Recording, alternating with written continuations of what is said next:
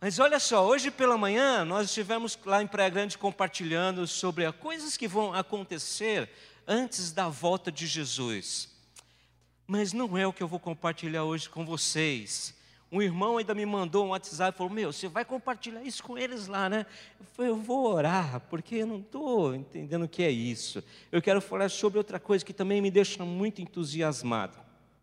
Mas deixa eu te perguntar, é claro que a volta de Jesus me deixa entusiasmado. Você sabe que Jesus, a palavra de Deus diz que ele vem para buscar a sua igreja e levar com ele. Amém? Você crê nisso?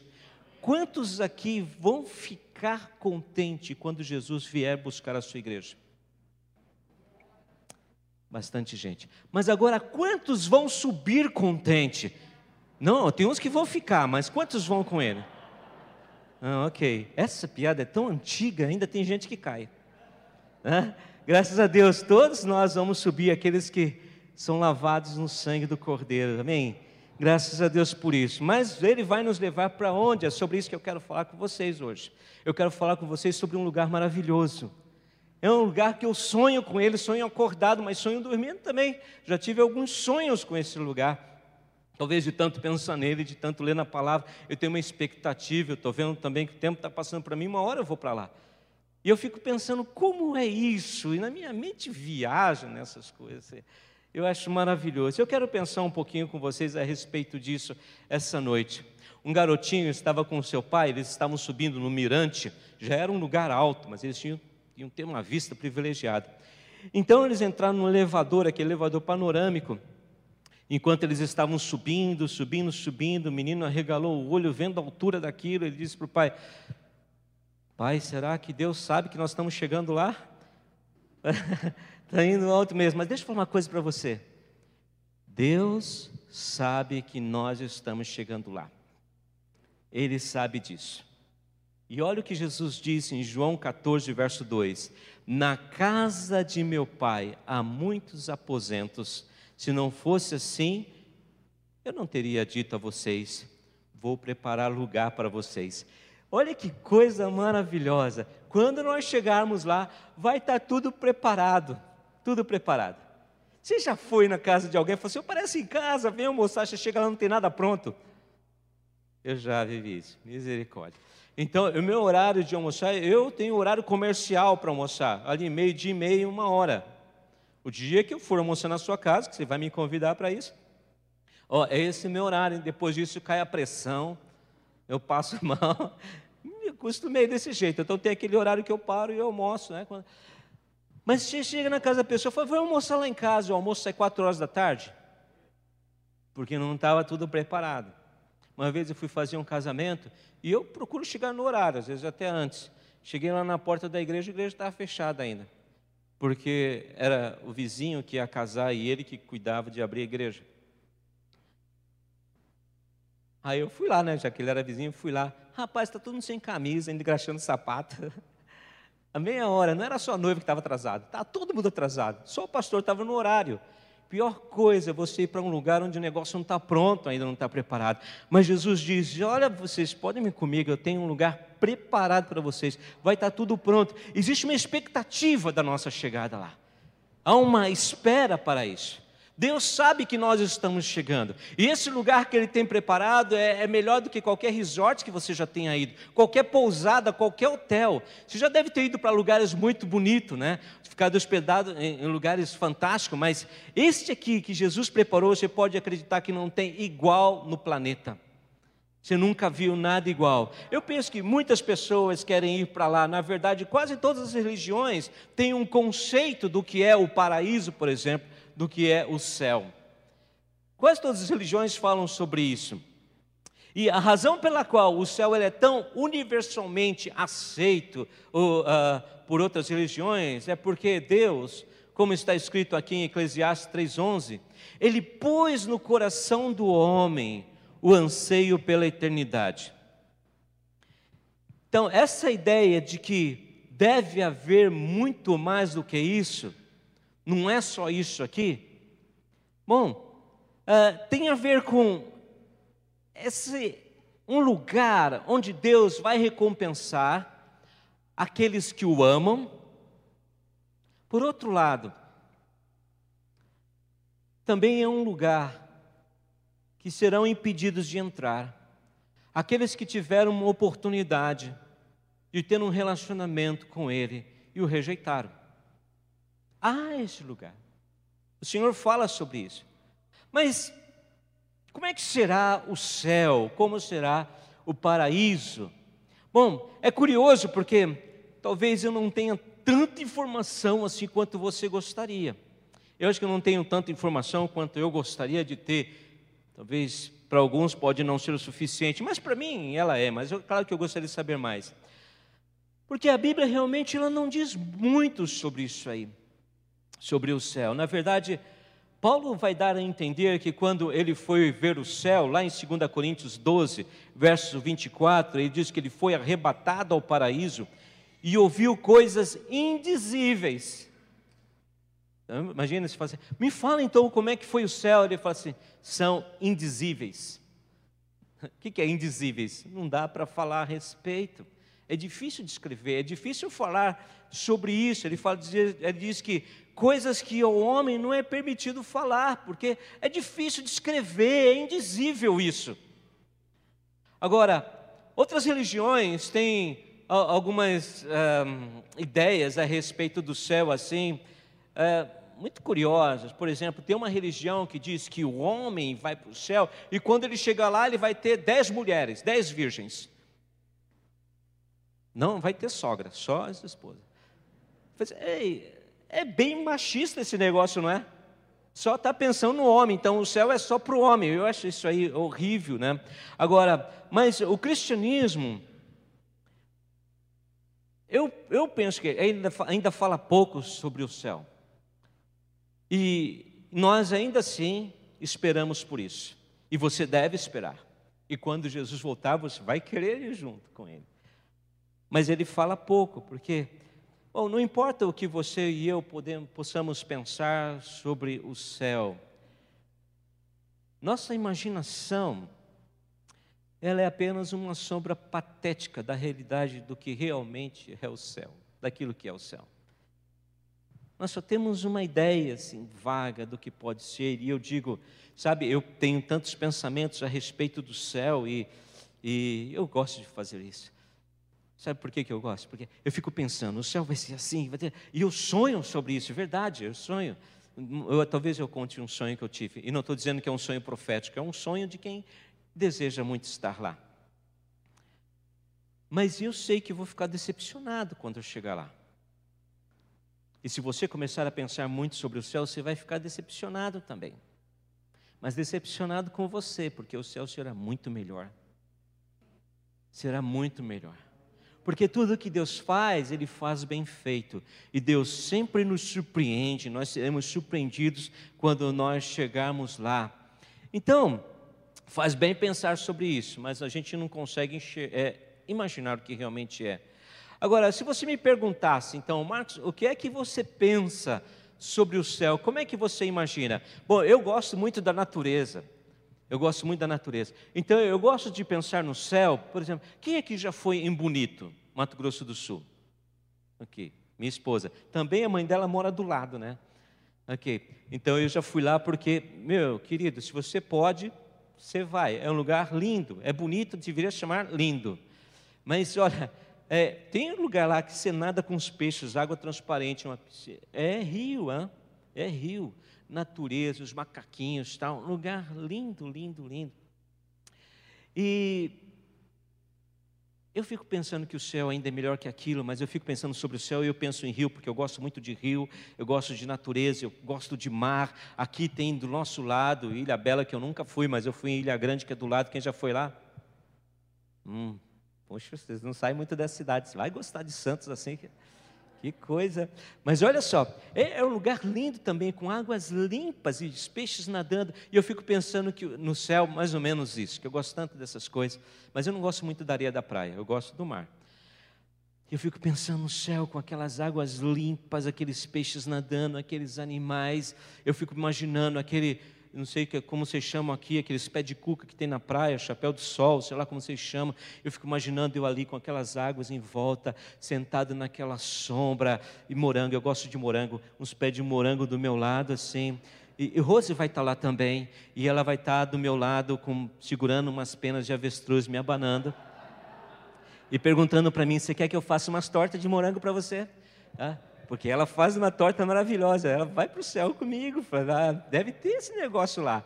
Mas eu fico pensando nessas coisas, porque o céu vai ser um lugar muito animado, não será um lugar triste, nós vamos ver o que a palavra de Deus fala sobre isso aqui. Será um lugar gostoso, é um lugar que todo crente deve desejar ir, e nunca pode pensar que isso aqui é tudo. Né? Nós estamos aqui com um propósito, vivendo aqui por um tempo mesmo, tudo isso aqui é passageiro. Tem gente que parece que não gosta de falar sobre essas coisas, olha que isso, né? Eu não, eu quero viver muito, eu quero casar ainda. Faz anos que eu estou esperando casar, não casei. Então eu falei, meu querido, que, se o Senhor Jesus vier e nos buscar, vai ser a melhor coisa. Mas se Ele não vier me buscar e acontecer como a Bíblia diz, se vai chamar de eu adormecer, né, para ficar mais bonitinho, que é morrer mesmo, bater a bota, pagar a dívida com o INSS, né? Se chegar esse meu dia, eu sei que eu vou estar com o Senhor por conta de Suas promessas. Então eu penso sobre isso. Eu não estou aqui pensando, olha, será que é, vai ter reajuste é, no salário? Será que vai ter promoção? Será que eu vou conseguir comprar isso, aquilo, outro? É, eu sei que isso aqui é tudo passageiro. Você deve ter consciência disso também. Tudo isso aqui vai passar. Não, não, esquenta, não, com toda essa perturbação que está acontecendo no mundo, guerra, tal, Covid. Olha, estou falando, chegou o Covid-19, talvez venha o 20, o 21, o 22. Mas sempre foi assim, e assim será, porque aqui não é o céu. Aqui não é o céu, então eu não tenho expectativa nesse mundo. Eu tenho sim uma esperança na glória de Deus, nas promessas do Senhor a respeito disso. Mas toda a minha imaginação de como será o céu ela não pode nem mesmo tocar na glória, a, a majestade e a admiração que nós sentiremos quando nós chegarmos lá. Agora, o negócio é o seguinte: bom, a Bíblia não fala mesmo muito sobre o céu, não. ela não fala para mim, ela diz que o Senhor vai preparar um aposento para mim, mas Ele não diz para mim se o meu sofá vai ser grande, só diz que é um aposento, um aposento muito bom. Mas ele não diz se vai ter quadro na parede, a cor do tapete, como serão os móveis do meu aposento. Não diz. Ele só diz: bom, você vai ter um bom aposento. Já foi em algum lugar que você ficou, uau, não imaginava que era assim, isso aqui é bom demais. Você vai chegar no céu, vai ficar, ah, isso aqui é muito, muito bom. Porque o Senhor, o arquiteto, é Ele que está arrumando tudo lá para a gente quando nós chegarmos. Então, é, tem algumas coisas que não fala a respeito, que nos ajude a ter. Uh, é, bom, vai ser usado na palavra de Deus algumas figuras de linguagem. E tem que ser assim, porque lembra do que Paulo disse quando ele esteve lá? Ele falou assim: são indescritíveis, a mente de vocês não alcançam. Nós estamos falando de algo que é sobrenatural. Vocês estão acostumados com aquilo que é natural, mas eu estou falando de algo que é sobrenatural e eu não consigo descrever o que eu vi. Então não adianta a Bíblia estar tá falando muito e ela vai, você vai ver a linguagem que ela usa aqui, que a gente vai, mas como será isso? Porque foi aquele que tentou descrever o céu, ele tentou usar aquilo que a gente podia entender. Mesmo que não fosse exatamente aquilo, mas foi aquilo que ele olhou e falou: ah, eu acho que é isso. Eu acho que é isso. Por exemplo, eu vou falar um sonho que eu tive com o céu. Eu sonhei uma vez que eu. É um sonho, não é um sonho profético, não estou falando que o sonho é assim, antes que me acusem de heresia, qualquer coisa. Tá. Então eu sonhei que eu chegava no céu, e como eu gosto muito de natureza, lá estava aquele lago, e todos os meus irmãos estavam lá nadando, alguns conhecidos vieram me recepcionar, tal, e eu vi aquelas pessoas nadando, eu gosto disso, água. Mas sabe, aquele rio, sei lá o que, que era um mar, ele tinha, ele era horizontal, mas ele também era vertical no meu sonho. No meu sonho, isso. Ele também era vertical. E as pessoas estavam nadando assim, daqui a pouco as pessoas estavam nadando para cima também, e elas estavam nadando para baixo e ele era da cor turquesa, foi a cor que eu achei. Fui pesquisar aquela cor, cor turquesa. E aquele, aquela água era igual gelatina. Você consegue imaginar isso? Você nadando na gelatina? Bom, alguns têm a fé na gelatina, né? mas ó, você consegue imaginar? Não, mas é como eu consigo descrever para você. É como eu consigo te descrever. Como é que eu vou falar daquilo que eu sonhei? Então eu consigo chegar nisso para você. Então, também, é, é, os autores de textos bíblicos aqui, aqueles que tiveram visão, tiveram essa experiência, eles vão usar linguagem que, é, para que nós possamos chegar perto daquilo que realmente, realmente é. Então, são figuras de linguagem, mas, mas a Bíblia vai falar que o céu está onde? No alto. Você sabe disso? O céu, ele está no alto. Mas a Bíblia nos diz que ele está no alto. Bem, você vai dizer, claro que isso aí é óbvio, mas onde exatamente, onde exatamente está este paraíso? Já que ele está no alto, o céu está no alto, onde exatamente está isso? Está lá em cima na estratosfera, em algum lugar, na abóboda celeste, está na periferia do nosso sistema solar, está em alguma galáxia, escondido atrás de alguma galáxia. Onde está o céu? Será que ele está em outro lugar do universo? Será que a entrada é pelo buraco negro? Entra por lá, sei lá, onde que está o céu nisso tudo? Nos anos 60, um major russo, um cosmonauta chamado Titov, ele foi para o espaço e quando voltou, cheio do seu ateísmo, ele fez uma piada. Eu estive lá e eu não vi Deus. Aí uma pessoa ouviu isso, ela fez outra gracinha também. Talvez se ele tivesse tirado o traje espacial dele lá, ele teria visto Deus. Né? Mas eu penso que o ponto aqui não é esse. Eu suspeito que Deus é, usa uma ideia de que, de que o céu ele está no alto, ele está lá em cima, com uma espécie então desse quadro verbal, de uma figura de linguagem, para nos falar sobre ele mesmo e falar também sobre o céu. Veja isso, no alto, realmente ou melhor, em cima, no céu, não é realmente onde Deus está. Qual que é a ideia aqui? Veja o que diz 2 Crônica, capítulo 2, verso de número 6, que vai dizer que Deus está em toda parte.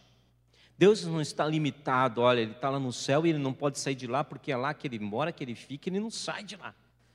Então, se eu quero falar, Deus está sempre lá no céu, mas a palavra de Deus vai dizer que Deus é Espírito, e Deus, Ele é onipresente. Onipresente quer dizer que Ele pode estar em todo lugar ao mesmo tempo. Só Deus pode.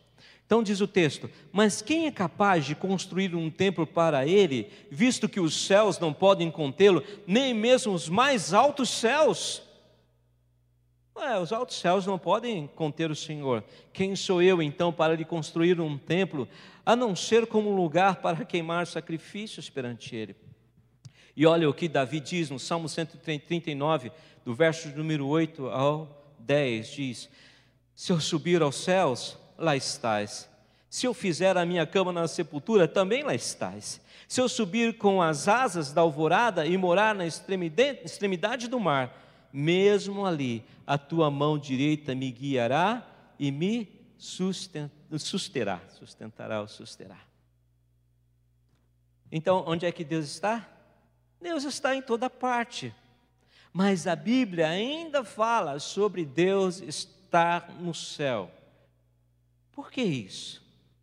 Por que isso? Vou citar uns versículos aqui para vocês para ilustrar. Salmo 14, verso 2. O Senhor olha dos céus para os filhos dos homens, para ver se há alguém que tem entendimento, alguém que busque a Deus. Segunda Crônicas 6:21. Ouve as, as súplicas do teu povo e de Israel, o teu povo, quando orarem voltados para este lugar. Ouve desde os céus, lugar da tua habitação, e quando ouvires, dá-lhes o teu perdão. Deuteronômio 26, 15. Olha dos céus, olha dos céus, da tua habitação, e abençoa Israel, o teu povo, e a terra que nos deste. A ideia aqui é que Deus, Ele está olhando do céu, e que Deus está ouvindo do céu, A ideia que é que Deus, ele é soberano e ele está mesmo nas alturas, então ele está sobre nós. É a soberania de Deus que é inalcançável. Você não pode alcançá-lo. Então, por isso que você vai ver muito na Bíblia sobre as pessoas subirem no monte. Até hoje tem gente indo no monte para orar, né? Até hoje as pessoas vão no monte. Tem algum problema ir no monte para orar? Não. Eu acho que é até bom para não incomodar os vizinhos, mas só isso, hein? Só isso. E orar no monte para não incomodar os vizinhos. Para mim, legal, porque se a gente for fazer vigília aqui na igreja, os vizinhos vão reclamar. Mas não, se a gente for olhar, orar no monte, vai. Não, não tem nada de sobrenatural no monte. No monte. Não, mas Arão foi e tal, eles subiam no monte e tal. É, eles subiam no monte por conta dessa ideia, e era algo simbólico de que Deus está nas alturas. Deus é soberano. Então, o mesmo Deus que está em qualquer um monte cerrado, se você for orar lá em qualquer outro lugar, é o Deus que está aqui agora. Deus está nesse lugar e Ele também está no seu quarto quando você estiver orando lá. Deus está lá. Se eu subir ao céu, se eu descer na sepultura, se eu entrar numa caverna, no mais profundo dela, Deus ali estará também. Deus estará. Então Deus ele é soberano, então ele esse Deus está na posição quando fala isso de ver tudo e de ouvir tudo também. E não vê só superficialmente, também vê o nosso coração, as nossas intenções, conhece a nossa mente, porque Ele é um Deus onisciente também, sabe de tudo.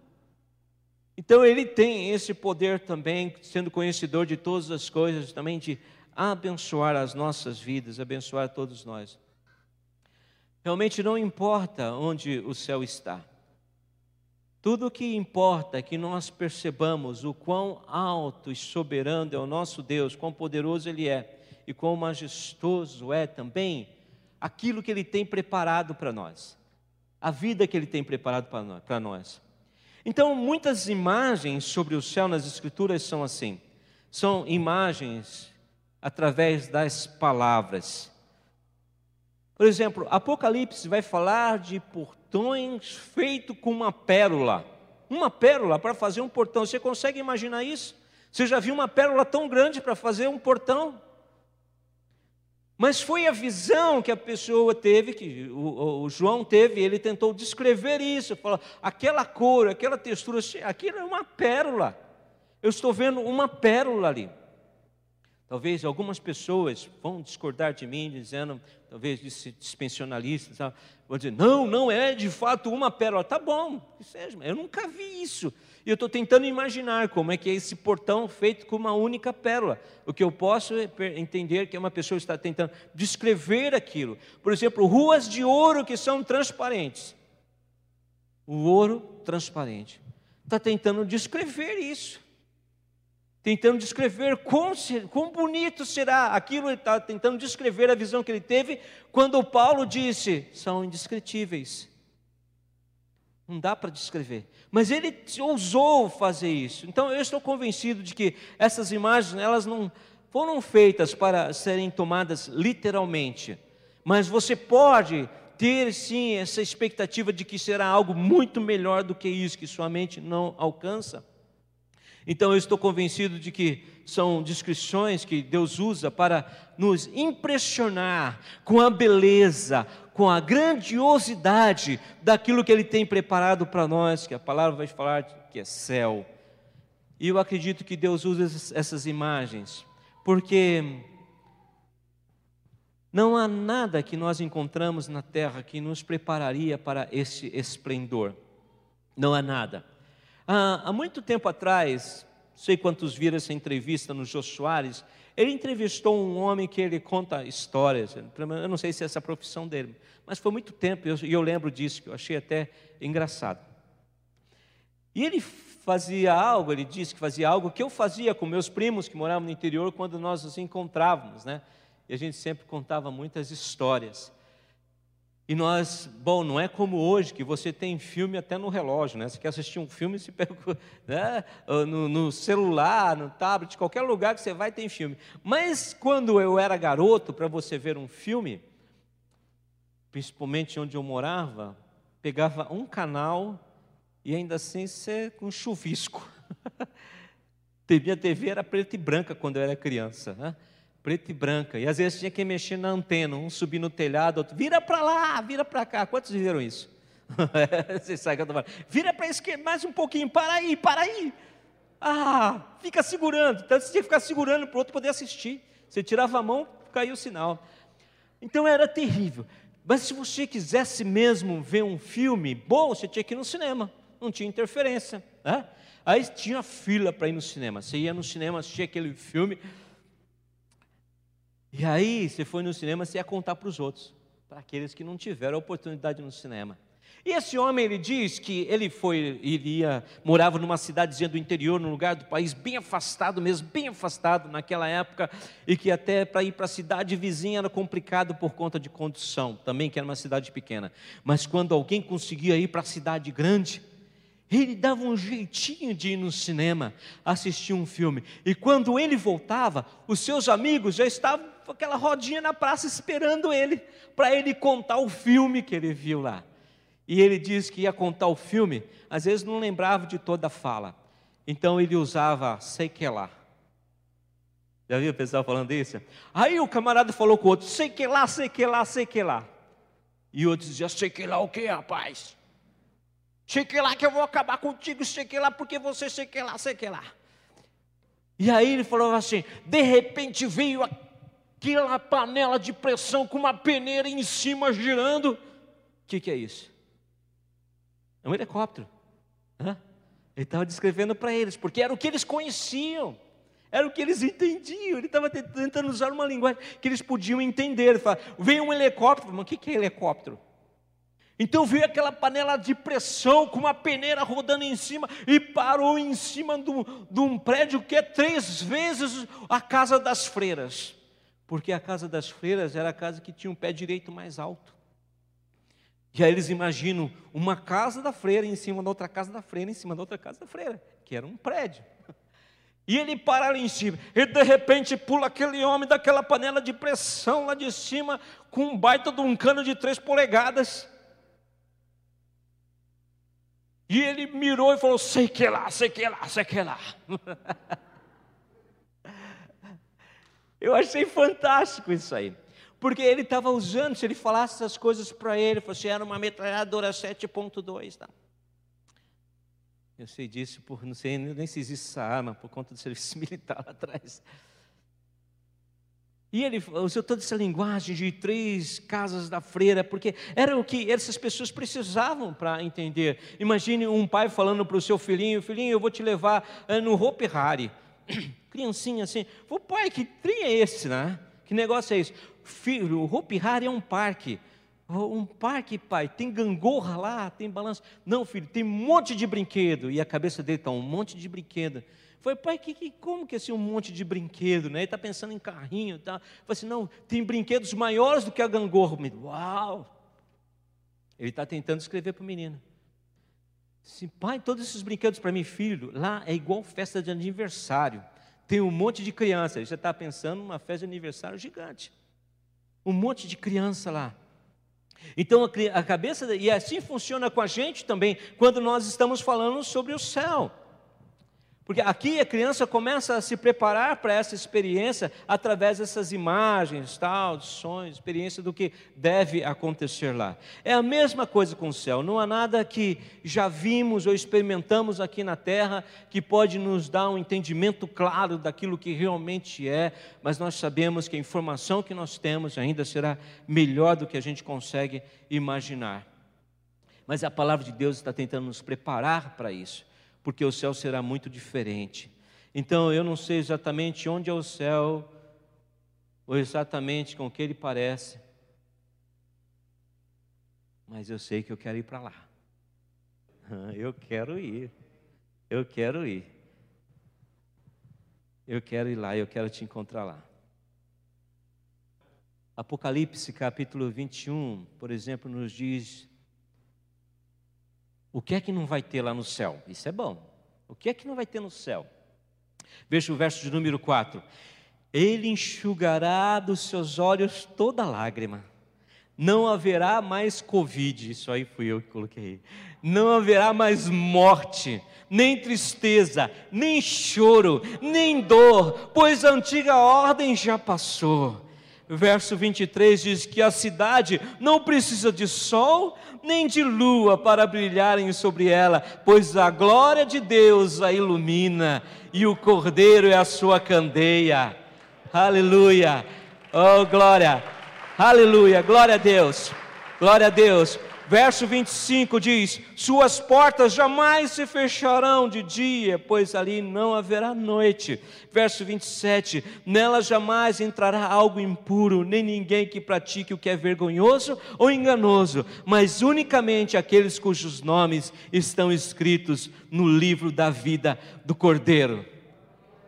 Está lá, você sabe o que eu estava pensando essa semana antes de eu falar, que eu fico pensando muito nessas coisas. Imagine uma festa de casamento, e a Bíblia vai falar sobre isso, né? a bodas do cordeiro. É a igreja que é a noiva se encontrando com o noivo. Eu lembro quando eu era garoto que eu entrava em algumas festas de bicão, entendeu? Eu era garoto. Vamos para onde? A gente sem dinheiro, eu e meu primo. Onde a gente vai? Ó, oh, estou sabendo que tem um casamento ali, beleza. A gente se arrumava todinho, tomava banho. Eu era garoto. Chegava lá, entrava, a gente já ia nas comidas, né? Eu comia tal, né? não tinha tanto, não tinha shopping na nossa época. E às vezes eu ia lá, meu primo vinha aqui, a gente fazia essas coisas. Um dia um homem veio bater no meu ombro e falou: Mas quem é você? Você, eu moro ali, morava longe, né? Eu não tinha sido convidado, mas ele foi legal comigo. Falou, pode comer aí, come. Você está arrumadinho? Beleza, está arrumadinho. Mas hoje, para você ir no casamento, você chega lá no buffet, chega no buffet e tem uma pessoa na porta e ela está com uma lista lá. Quem é você? Está mais difícil hoje. Estou dando ideia aqui para a garotada, mas está um pouquinho mais difícil, está de bico em casamento. Então tem uma lista lá, eles vão ver o seu nome. Então, houve uma época que era o convite, você tinha que apresentar o convite para entrar. Né? Então, vai chegar o dia desse casamento e nós vamos entrar lá e você sabe que o seu nome, como diz o texto, está escrito no livro. E na hora que você chegar, porque você entregou sua vida para Jesus e o confessou publicamente que Ele é seu Senhor e Salvador, o seu nome está no livro. E na hora que você chegar lá, fala: Quem é você? Não, eu, eu sabe o que eu penso? Eu penso que eles nem vão perguntar quem é você. Você vai chegar lá, eles vão falar assim: Pode entrar. Seu nome está aqui. Você me conhece? Claro. Você é conhecido, querido. Eu diria que você não é conhecido só no céu. Mas a gente está falando sobre ele. Mas porque você entregou a vida para Jesus, até o diabo sabe quem você é. E hoje pela manhã a gente estava falando sobre apostasia. Mas vamos esquecer agora um momento esse cara sujo. E vamos falar então do Senhor, dessa coisa maravilhosa que Deus tem para nós. O teu nome está escrito lá, e na hora que você chegar lá, pode pode entrar aqui. Então, é um lugar aqui que é sem morte, sem tristeza, sem choro, sem dor, diz a palavra, sem pessoas que machucaram você, sem pessoas para te machucar, ou fazer você se sentir inseguro, fazer com que você se sinta ameaçado, sem pessoas para depreciar você. Hã? Haverá muitas coisas que não estarão no céu, por exemplo, no céu não vai ter ferrugem, né? coisas que nós vivenciamos aqui na terra terríveis não haverá lá. Coisas que foram frustrantes não terá lá. Imagine você viver num lugar assim, sem frustrações. Aquilo que torna a vida desconfortável, que torna a vida perigosa, não haverá lá. Não haverá ameaças de você, amanhã será que eu ainda tenho meu emprego? Não, você não vai ter mais preocupação, é que a palavra de Deus diz. Agora, o que terá lá? A gente viu que não vai ter. Não vai ter morte, perder as pessoas, ah, estão sofrendo, chorando, não vai ter choro. Então, o que terá no céu? O que é que nós podemos esperar? Um negócio que vai ter lá que a gente gosta muito é canto. Vamos cantar muito lá. Oh, que maravilha. Hã? Imagine que a Bíblia vai falar, a gente vai ver sobre isso, que a gente vai estar transformado lá e ninguém vai reclamar de eu cantando. Vai estar tudo afinadinho, todo mundo vai poder cantar. Você vai fazer audição aqui, o pessoal diz: oh, é bom você fazer uma aula de música. Mas lá não, lá não, você vai chegar lá, pode cantar, ninguém acha ruim, não. Tá. É tudo certinho, a gente vai bater palma, palma no ritmo, todo mundo no ritmo. É, que às vezes um bate aqui, outro ali e tal. Vai estar tudo certinho, que coisa maravilhosa, e haverá canto lá. Muito canto, muita adoração. Apocalipse nos diz, Apocalipse capítulo 5, verso 13. Depois eu vi todas as, as criaturas existentes do céu, na terra, debaixo da terra e no mar, e tudo que neles há, que diziam: Aquele que está assentado no trono e ao Cordeiro seja o louvor, a honra, a glória e o poder para todos sempre. E nós vamos estar com esses dizendo isso, fazendo essas declarações, e o ambiente estará cheio de canções de adoração e de louvor ao Senhor, e nós vamos estar nessa aí também. Mas alguém pode dizer assim: "Ah, não, música direta, eu não aguento meu vizinho lá o dia inteiro tocando música". Você tem um vizinho assim? Bom, mas não é esse tipo de música. Já aconteceu com você? Bom, já aconteceu comigo. Está dirigindo o carro e colocar um louvor ali, e aquele louvor então tomar conta ali daquele carro, ou então em casa, e, e você está dirigindo e você quer pular, e você quer sair correndo na frente do carro, e você se alegra com aquilo, fica tão cheio da presença de Deus, e o Espírito de Deus ali, e você louvando ao Senhor, e você sorri, você se alegra, e você chora, e você. Já aconteceu isso contigo? Na sua casa, dentro do carro? Já aconteceu comigo algumas vezes. Então eu penso que quando nós chegarmos lá, será esse espírito constante. Aqui nós temos algumas experiências com ele. Lá nós teremos o Espírito Santo de Deus constantemente presente, se movendo, enquanto nós louvamos e adoramos ao Senhor. Então esse sentimento estará dentro da gente e a gente vai estar lá se sacudindo. Às vezes você acorda, você acorda já com uma canção de louvor e você já se alegra. Você já está ali, ô oh, Senhor, que me eu cantando em hebraico. Descetorá, que mitzion. Estou me exibindo para vocês. Descetorá, só sei essa música em hebraico. Que que... E você se alegra, mas sempre que eu canto ela, eu me alegro. Ah, lembra quando eu me converti? Quando me converti, logo de cara eu fui para uma conferência, então, e como aquilo me tocou. Mas tem uma outra música que toca o meu coração, que é a música de quando eu me converti e fala de nós marcharmos para o Senhor Jesus, também mexe comigo, eu quero sair marchando. Eu lembro disso, muitas vezes eu choro quando lembro dessa canção, que foi um chamado de Deus para a obra dele.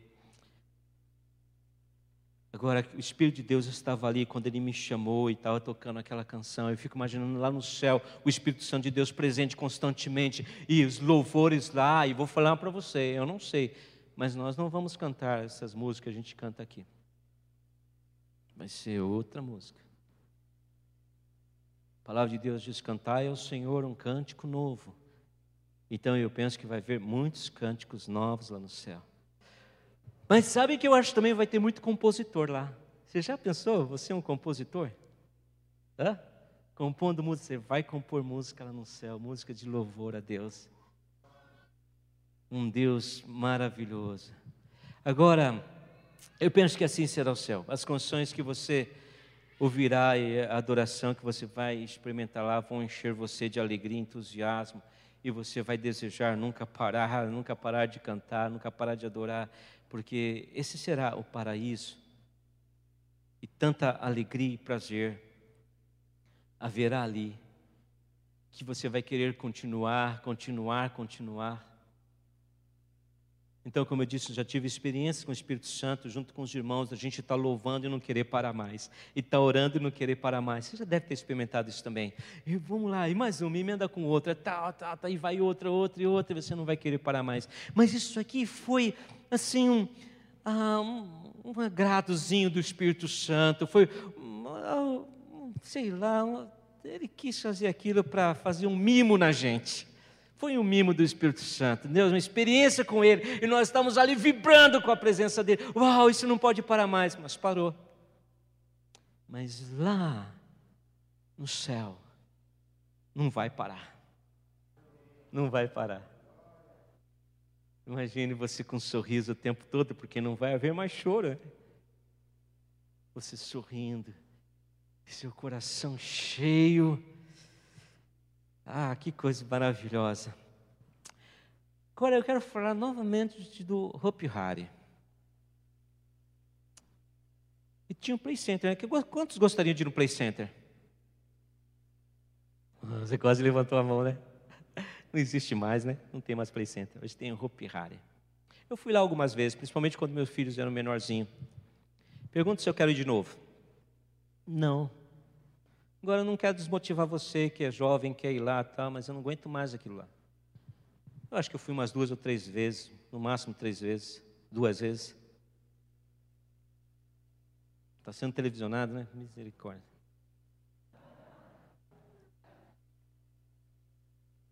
Não posso falar muito. Mas eu não aguento aquela montanha russa mais, eu não aguento aquelas filas, não aguento, não aguento aqueles brinquedos lá, não tem graça. Tinha graça quando tinha meus filhos, tá, vamos lá, até que fui um negócio lá, quase morri no brinquedo, mas naquele ah, lugar, chega uma hora que enjoa, enjoa. Você vai uma vez, uh, vamos lá, a segunda vez, é, vamos lá, a terceira vez, ai, ai, ai, vamos lá, né, esse negócio aí.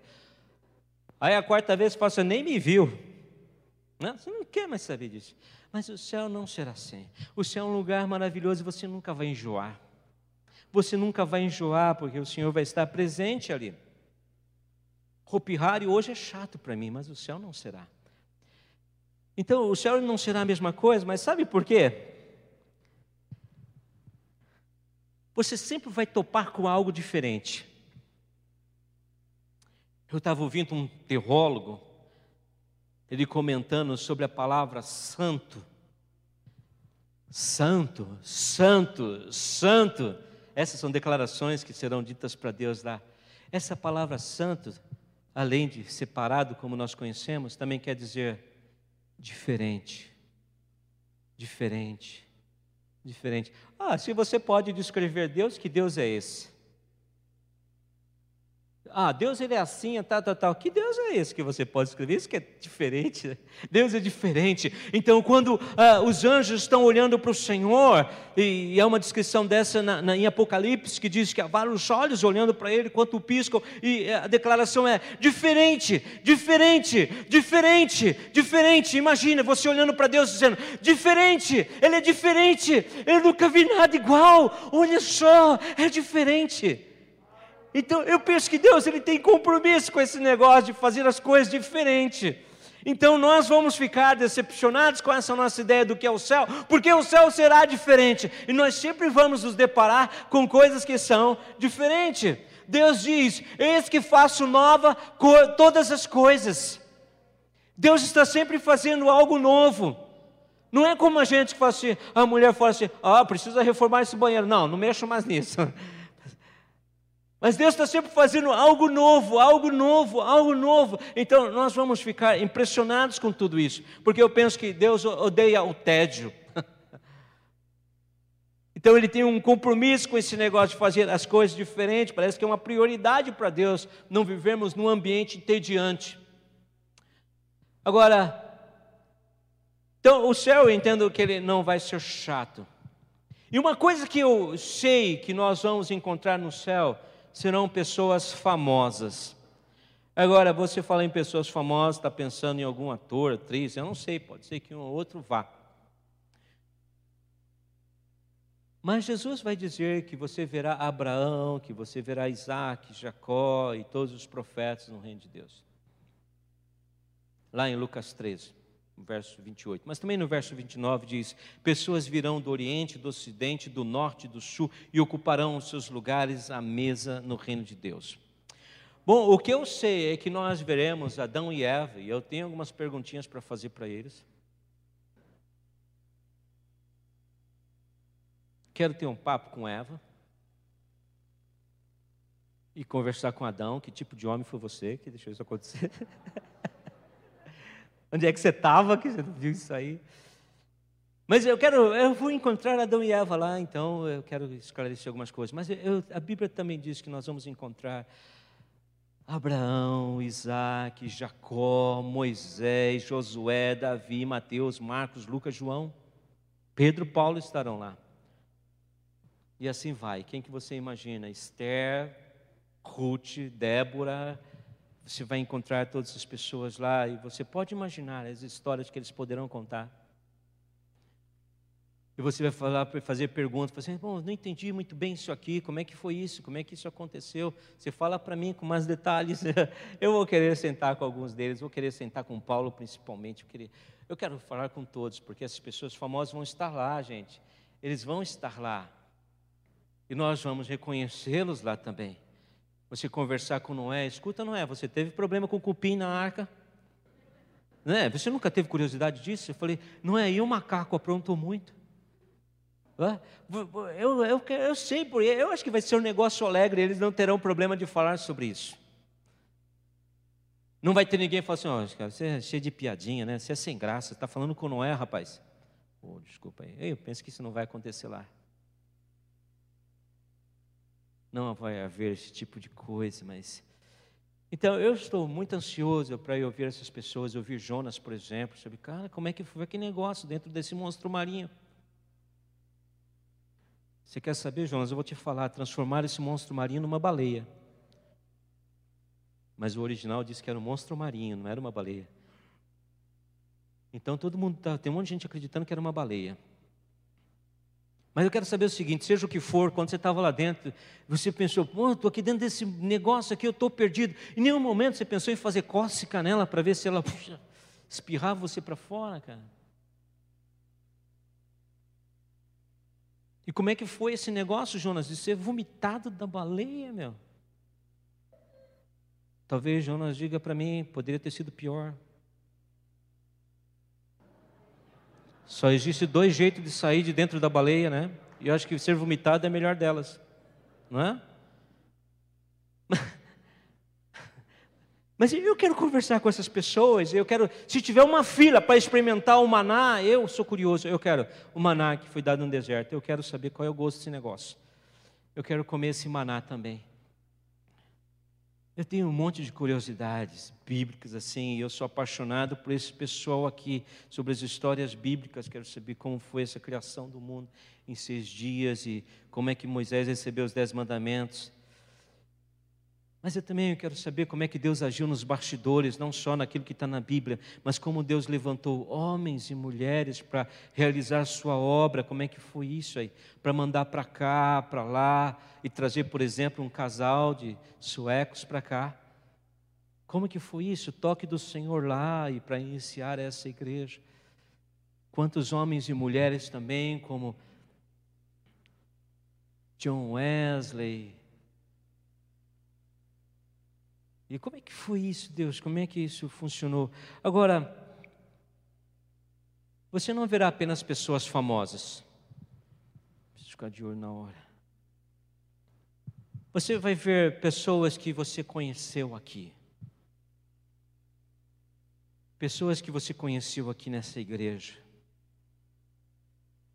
Pessoas que entregaram a vida para Jesus, pessoas que você ama, pessoas salvas pessoas que cuidaram de você quando você se converteu, mas hoje já não estão mais nesse lugar, não estão entre nós, enquanto você viveu aqui nessa terra. Agora, por que, que eu creio nisso? Porque quando Jesus ele levou Pedro, Tiago e João para um monte, né? E por que foi para o monte nesse caso? Foi para o monte porque queria se afastar das pessoas. Então chamou Pedro, Tiago e João, falou: Vem comigo aqui, nós vamos subir no monte. E lá no monte eles tiveram uma experiência também sobrenatural. Estavam os três lá, quatro com Jesus, e aí eles têm uma visão. Quem aparece para eles? Moisés e Elias. E eles reconheceram Moisés e Elias. Eles reconheceram. Reconheceram assim, eles identificaram, porque eles nunca tinham visto nem em revista, né? Não tinha foto naquela época. Mas eles sabiam porque testificou neles que aqueles ali eram Moisés e eram Elias. E Pedro rapidamente, Pedro assim meio sanguíneo, né? Assim, Senhor, vou fazer aqui três tendas, tá bom?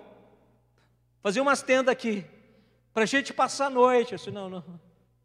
A experiência é essa aqui, ninguém passa a noite aqui não.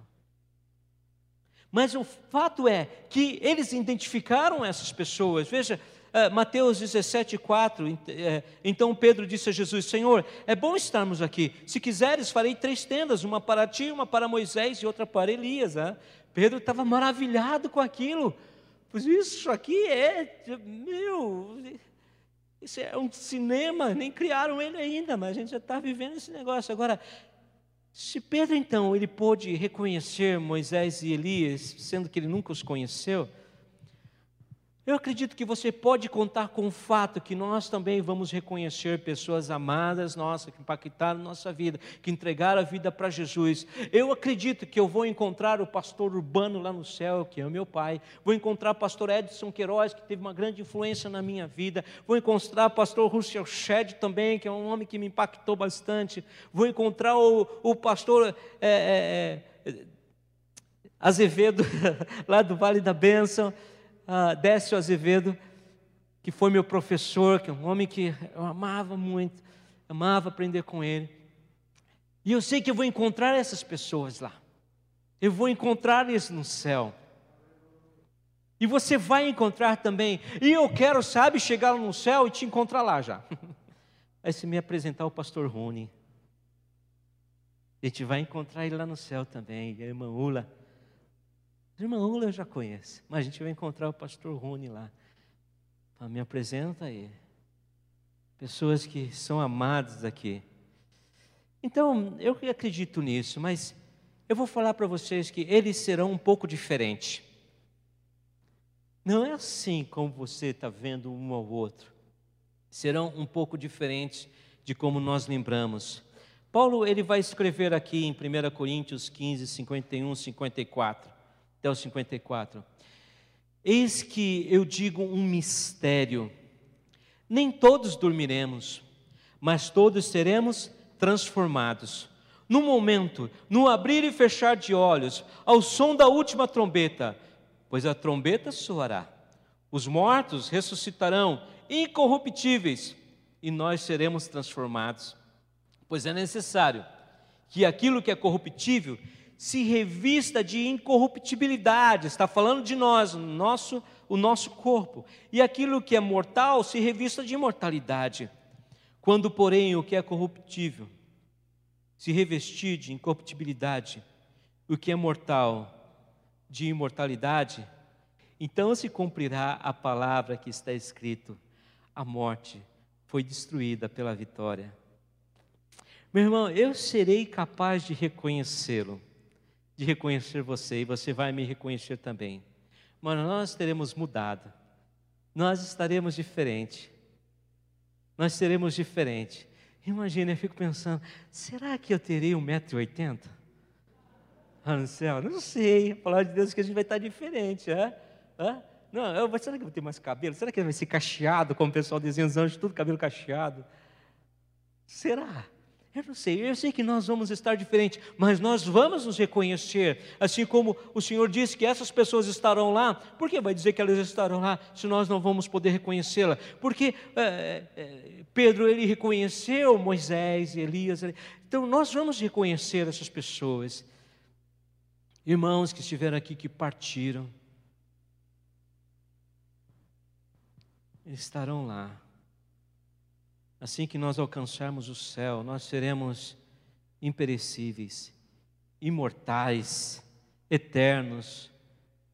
Nós vamos viver para sempre. Que coisa maravilhosa, viver para sempre. Mas há, perto de concluir aqui, há mais uma coisa que nós veremos no céu.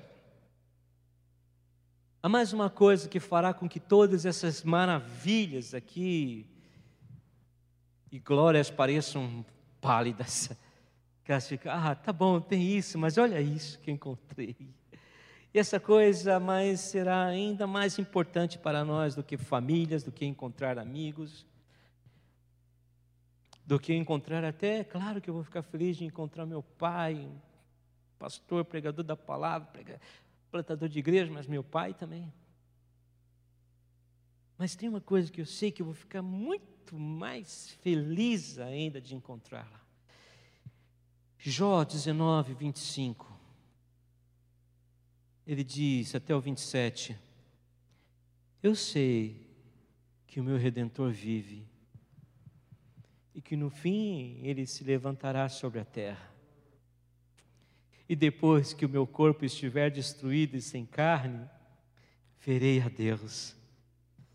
Eu o verei com os meus próprios olhos, eu mesmo e não outro, como anseia no meu peito o coração.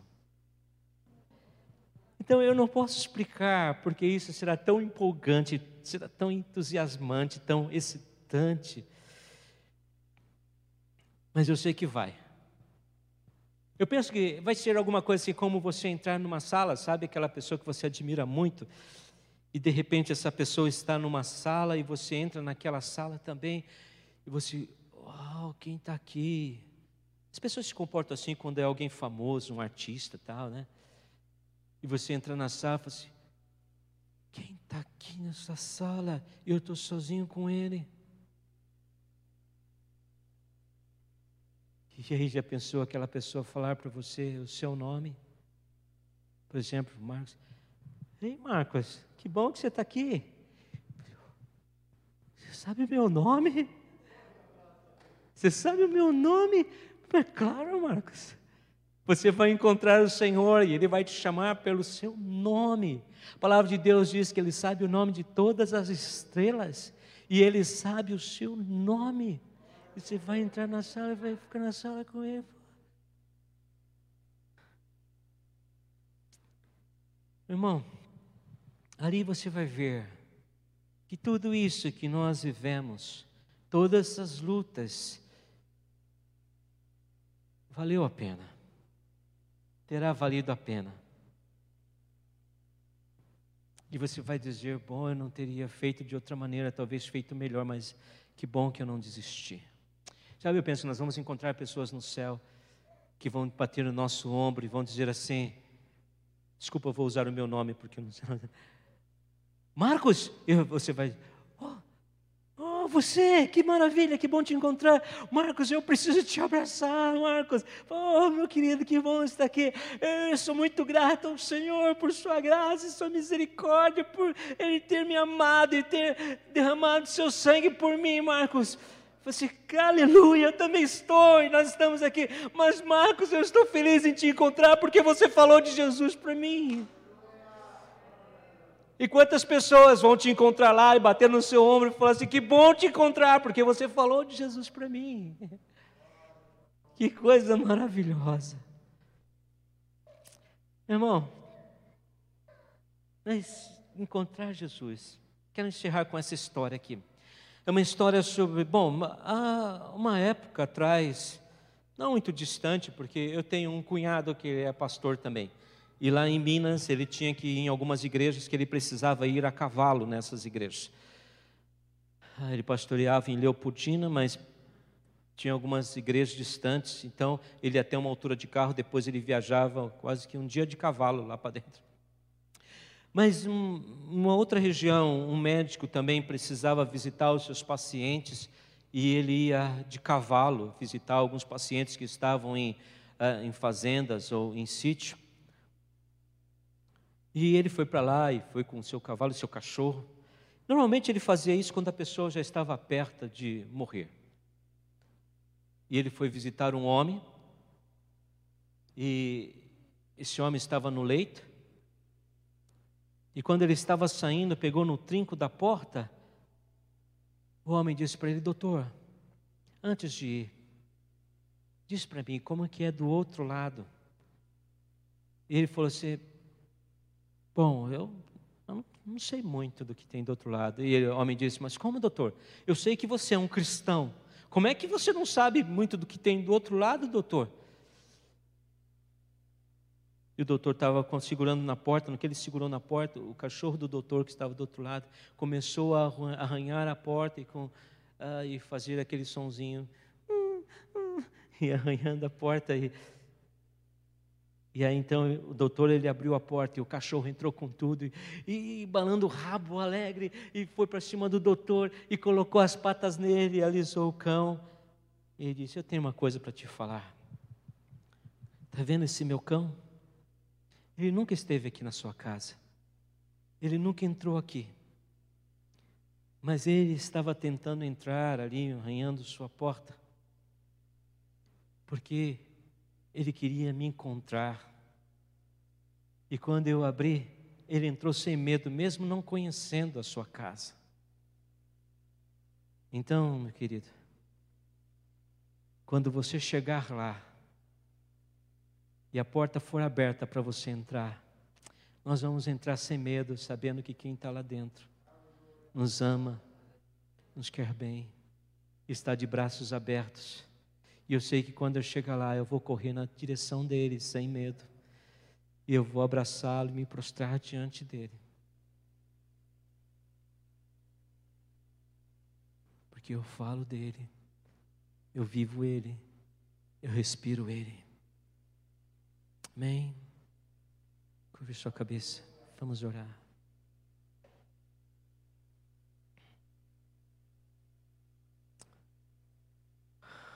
Oh Deus.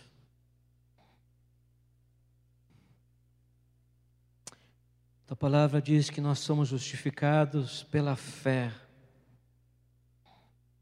Temos essa fé na esperança da glória de Deus. O Senhor vai se manifestar no seu tempo, quando o Senhor quiser, mas tem nos feito sonhar com aquilo que o Senhor tem preparado para cada um de nós. E nós te desejamos, Senhor, nós queremos que chegue esse dia e nós dizemos: Vem, Senhor Jesus, vem, Senhor. Vem, Senhor, nós te aguardamos, ó Deus.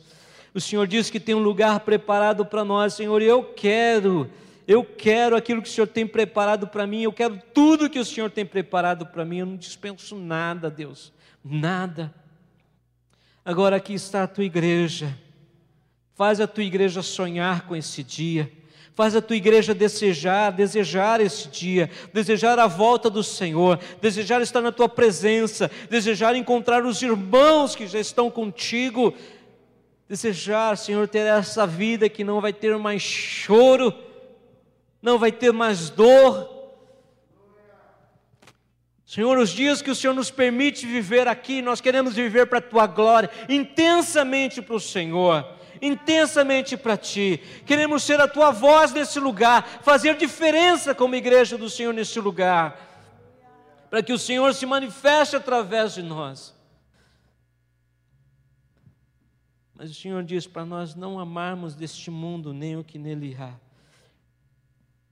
porque o Senhor já tinha tudo planejado porque esse mundo não é o nosso lugar, nós somos aqui passageiros mesmo, somos peregrinos aqui. Obrigado, Senhor, pelas tuas promessas, porque o Senhor as cumpre todas. Obrigado, Senhor, por nosso nome escrito no livro da vida. Muito obrigado, Senhor. Enche o nosso coração da alegria. Nos dá um pouco da porção do céu aqui, ó Deus. Em nome de Jesus eu te peço. Amém.